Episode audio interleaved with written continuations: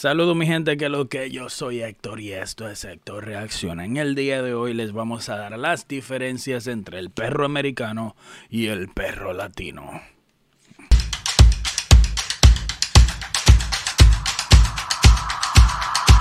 El perro americano se enferma y tú supiste que hay que llevarlo al veterinario. Y antes de tu entrada son mil dólares. yo espero que tú quieras mucho a tu perro. Porque antes de tu entrar se fue la renta. Y estoy seguro que cuando viene a ver, y siempre una cirugía, todos los perros que se enferman americanos hay que hacerle una cirugía. Yo no sé qué es lo que pasa. El perro tiene gripe, hay que hacerle una cirugía. El perro tiene un problema en la piernita, en la patica, hay que hacerle una cirugía. No importa lo que puede tener tos, hay que hacerle una cirugía. Y son mil de una, de mil a dos mil pesos. Oye, tú pagaste 300 dólares por ese perro y te están cobrando mil a dos mil. Que te puedes comprar cinco perros con ese perro. Yo te apuesto a ti que lo que hacen es que lo abren y lo cosen. Y ya. Y te le dan un masajito en la pierna al perro para que se afloje y para tu casa. Mientras tanto que el perro latino, cuando se enferma, siempre se enferma de la barriga porque anda comiendo de todo. Pero agarra y va al frente de la casa y come de una hierbita que siempre hay una mata. Él sabe cuál es, una hierba. Come de eso, vomita y le da diarrea. Pero tú supiste que esa diarrea viene de todos los colores. El perro latino se enferma, muere, pide otro y le pone el mismo nombre.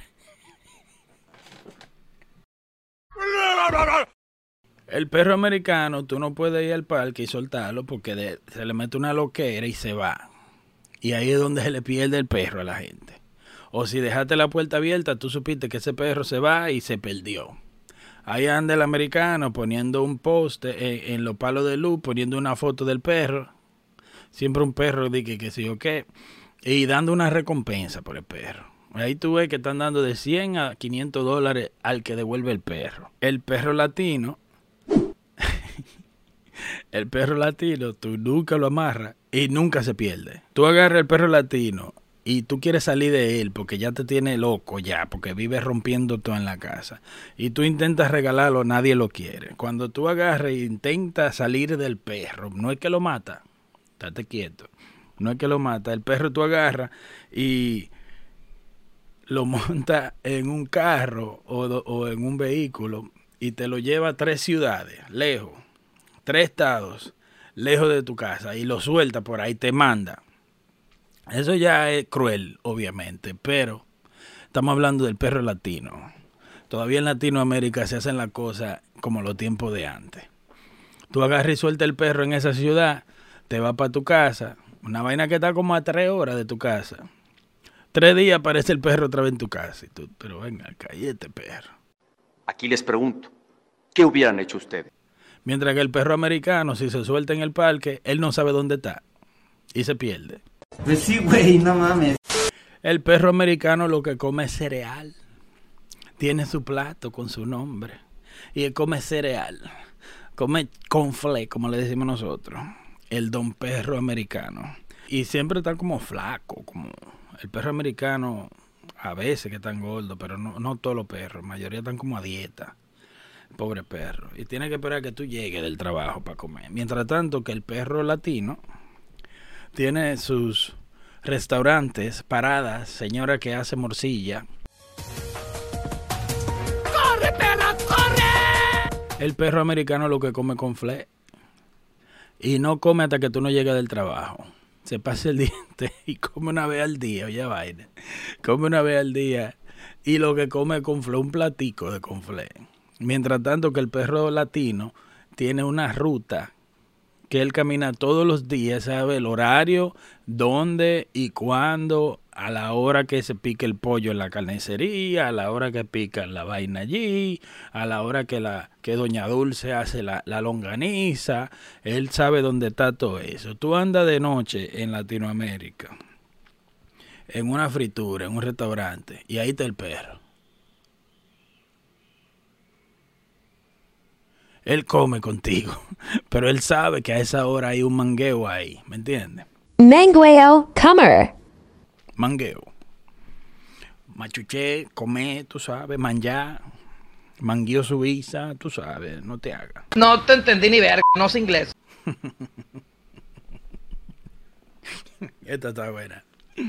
El perro americano le sacan pasaporte. Ellos tienen su pasaporte y viajan. El perro americano se lo llevan de vacaciones. Yo me acuerdo que una tía mía iba con un perrito allá a Santo Domingo. Y si no viaja es porque se lo llevan a un hotel. Como, oh, fulana y fulano van para un resort y dejan el hotel, el perro en un hotel también. Hay un resort de perro aquí en Estados Unidos. El perro americano lo, ahí le saca, le cortan las uñas, lo sacan a caminar, le hacen el pelo, mientras que tú estás en Santo Domingo en un hotel, en un resort o en México.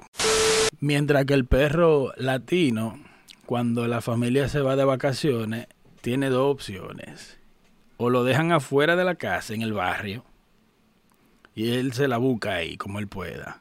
O lo dejan en el patio. Si la casa tiene patio y está cerrada, lo dejan amarrado o lo dejan suelto en el patio. Y ya tú sabes. Le dicen a un vecino, oye, échamele el ojo al perro ahí. Y ya. Y ya tú sabes, el perro ya tú lo encuentras cagado por tu aparte. Y con hambre. El perro americano le compran su camita, él tiene su cama dentro de la casa tiene una cama el perro, mientras que el perro latino duerme afuera en el patio, enfrente de la casa y no deja que nadie cruce por ahí. O si no, normalmente tú lo encuentras bajo de un carro, bajo de un camión, depende del tamaño del perro. Ahí es que ellos se la pasan la tarde entera durmiendo y duermen fuera de la casa. ¿Cómo es posible que no me quieran?